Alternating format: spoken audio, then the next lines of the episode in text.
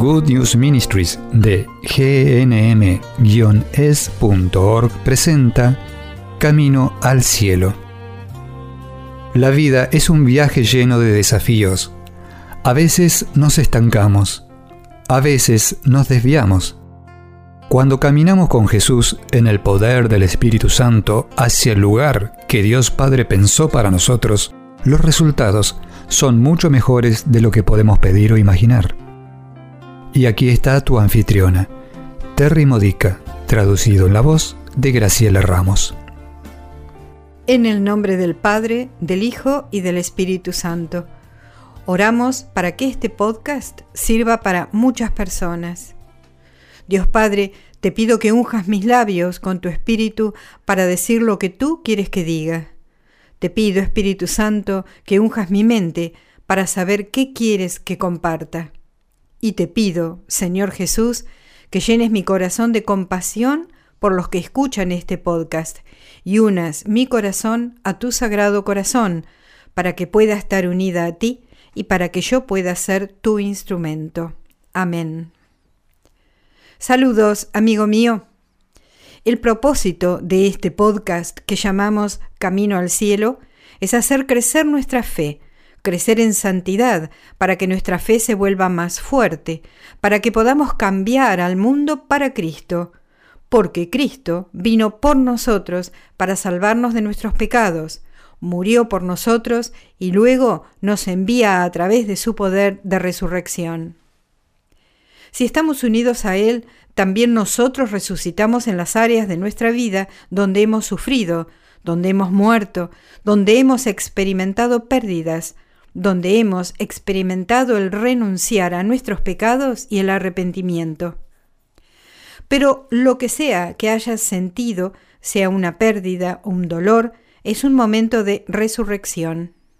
¿Y por qué Jesús nos resucita? No solo para que podamos tener una vida feliz, sino para que podamos transformar al mundo dando testimonio de Él. Somos enviados en misión. Jesús nos dio el Espíritu Santo para enviarnos y transformar al mundo y a las personas que nos rodean, ayudándoles a ver lo que significa tener una relación personal con Jesucristo. El Espíritu Santo sopla sobre nosotros y se enciende en nuestras vidas a través de lo que a menudo se llama el bautismo del Espíritu Santo o la unción del Espíritu Santo, que viene a nosotros cuando se lo pedimos de corazón. Esta es la misión que Él ha pensado para nosotros, que cobremos vida con una fe firme y cambiemos al mundo ayudando a otros a vivir con una fe firme. Pero el pecado más grande en nuestras culturas hoy en día es la idolatría de pensar que algo más que Dios mismo debería estar a cargo de nuestras vidas. Podría ser la idolatría del dinero. Si somos ricos, se resolverán nuestros problemas. Estaremos felices cuando podamos comprar esto o aquello. Y, dicho sea de paso, esa idolatría es muy desenfrenada. Vi esto mientras estaba criando a mis hijos. Tengo sesenta y tantos y mis hijos tienen treinta y tantos, y mientras mi esposo Ralph y yo criábamos a nuestros hijos, vimos una transformación en nuestra sociedad que no fue buena. Vimos a padres muy bien intencionados trabajando ambos, esposo y esposa, para poder comprar más cosas para sus hijos y para ellos mismos, una casa más grande, un automóvil para cada miembro de la familia que tenga la capacidad de conducir, un televisor en cada habitación, etcétera, etcétera. El materialismo ha costado mucho. Muchos de nuestros hijos se han vuelto muy egocéntricos, muy materialistas. Por supuesto que el materialismo ha estado presente en todas las generaciones, pero se nota un fuerte crecimiento en estas últimas. Estoy a favor de la igualdad de derechos de hombres y mujeres, pero vamos a ser sinceros, Dios nos diseñó con diferentes dones. También es la forma en que funcionan nuestros cerebros. El cerebro masculino es diferente al femenino. Lo lamento y no estoy hablando de las personas que escuchan este podcast, pero sabemos que en nuestra sociedad hay personas que dicen que nacieron con un género y realmente deberían tener un género diferente. No importa que ninguna operación de cambio de sexo pueda cambiar los cromosomas que están en el cuerpo y que determinan el género. Además, Dios también hizo nuestros cerebros de manera diferente, no solo nuestros cromosomas. El cerebro masculino tiene menos sinapsis, es decir, conexiones neuronales entre los dos hemisferios. El cerebro femenino tiene más de esas conexiones y esto está detrás de lo que se llama intuición femenina. El cerebro femenino es capaz de tomar decisiones y comprensiones más intuitivas porque ambos lados del cerebro están trabajando juntos más de lo que sucede en el cerebro masculino. Y de esta intuición surge el instinto de crianza, de maternidad. Y cuando los niños crecen sin eso en el hogar, les afecta. Es tan innato que incluso los no cristianos lo tienen instintivamente. Es tan innato que incluso los no cristianos lo tienen instintivamente si no es anulado con la idolatría del yo, queriendo hacer lo que queremos hacer, en lugar de discernir lo que Dios quiere que hagamos. Cuando los niños crecen sin ese diseño que Dios creó para la familia, sufren no necesariamente sienten que están sufriendo. Puede que no sea obvio en la superficie, pero piénsalo así. ¿Cuántos de ellos no van a la iglesia? ¿Cuántos de ellos se criaron en la iglesia y dejaron de ir porque quieren solamente sus caprichos? Y lo que quieren es lo que les sienta bien, lo que creen que les sienta bien. Los hemos echado a perder comprándoles muchas cosas cuando eran niños y dándoles certificados y premios en las escuelas a todos, independientemente de si esos niños trabajaron duro y se lo ganaron, porque tenemos miedo. Nosotros, los maestros y los padres, tenemos miedo de que los sentimientos de alguien se lastimen si no son todos premiados por igual.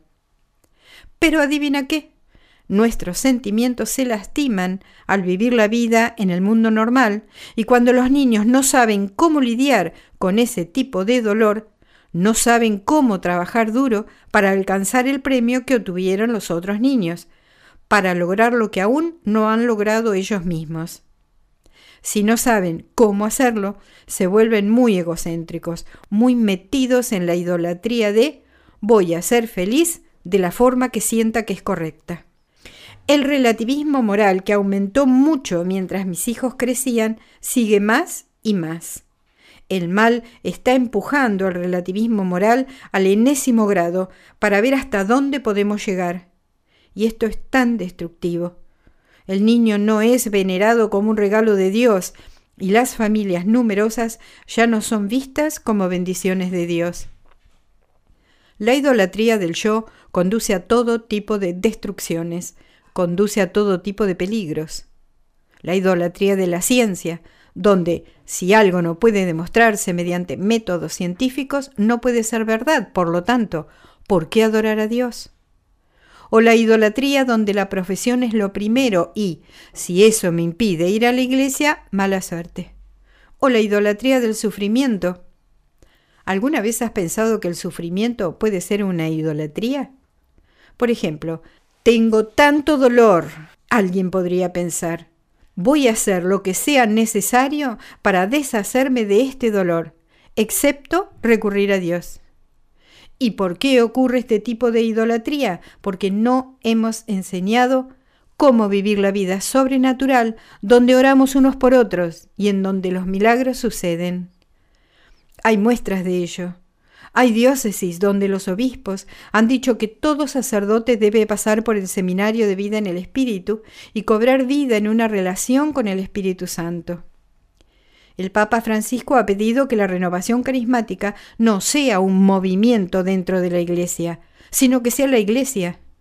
Ser un lugar común, ser ondas de gracia que llevan a través de las parroquias y que traen la vida sobrenatural de los cristianos y que leemos en el libro de los hechos como algo normal, para que se convierta en algo normal en nuestras iglesias hoy. ¿Y no tenemos un camino tan largo por recorrer? Buscamos ser como Dios, tratando de usurpar su sabiduría y las verdades que Él nos ha dado a través de las Escrituras y que ha revelado a través de la vida de los santos. Los santos obraron milagros. Rezamos a los que han pasado al cielo pidiendo su ayuda y sabemos que han sucedido milagros. Así es como se canoniza un santo, milagros probados que la Iglesia investiga y determina que no hay duda al respecto. No hay una explicación científica para lo que sucedió. Es simplemente milagroso. Entonces, sí, los santos son nuestra prueba y nuestra oración a los santos para que nos ayuden a recibir milagros es una prueba de que sabemos que Dios quiere obrar milagros. Pero en la idolatría de nuestro propio pensamiento nos reprimimos, no oramos por milagros, no oramos unos por otros para tener milagros y creo que ocurren más milagros cuando oramos por los demás que cuando oramos por nosotros mismos.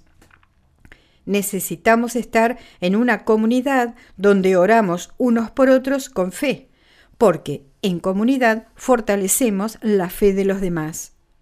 Compartimos historias de lo que Dios está haciendo en nuestras vidas y oramos unos por otros, nos animamos unos a otros, tenemos palabras de conocimiento, recibimos escrituras para la edificación propia y del otro. Dios se manifiesta a sí mismo y a su poder. Nos diseñó para estar en comunidad. Esto lo aprendí en 1977, cuando la renovación carismática en los Estados Unidos estaba en su apogeo. Dios quiere ser el primero en nuestras vidas necesitamos identificar de qué manera le somos infieles. ¿Cuál es tu pecado de idolatría? ¿Qué te está diciendo algo o alguien que no es Dios hablándote? El miedo es a menudo nuestro ídolo. Confiamos en los mensajes de miedo más de lo que confiamos en Dios y en lo que nos ha dicho en las Escrituras o en lo que nos está diciendo a través de este podcast, mediante una canción que escuchamos en la radio, mediante una palabra de conocimiento que un amigo podría habernos dicho. Puede que ni siquiera sepan que están ejerciendo un don del Espíritu Santo, pero los llamamos por teléfono, les contamos nuestros problemas y una palabra sabia sale de sus bocas. Ese es el Espíritu Santo en acción. Necesitamos confiar en que el Espíritu Santo está obrando. Y cuando no lo hacemos, confiamos en otra cosa. Y eso es idolatría. Necesitamos cambiar.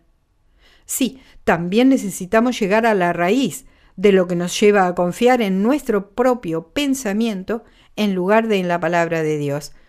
Puede ser una herida del pasado, la forma en que nos han tratado, una mala imagen de Dios. Todas estas cosas necesitan sanación. Y muy a menudo necesitamos acudir a un consejero o director espiritual para obtener esa sanación. Pero esa no es la única pieza. La palabra de Dios está llena de razones para confiar en que Dios quiere hacer milagros en nuestras vidas. ¿Por qué no lo creemos? Y ahora haz esta oración conmigo. Ven, Espíritu Santo, lléname. Lléname de tu verdad, Lléname de la fe que obra milagros. Ven Espíritu Santo, lléname de la conciencia de lo que necesito arrepentirme.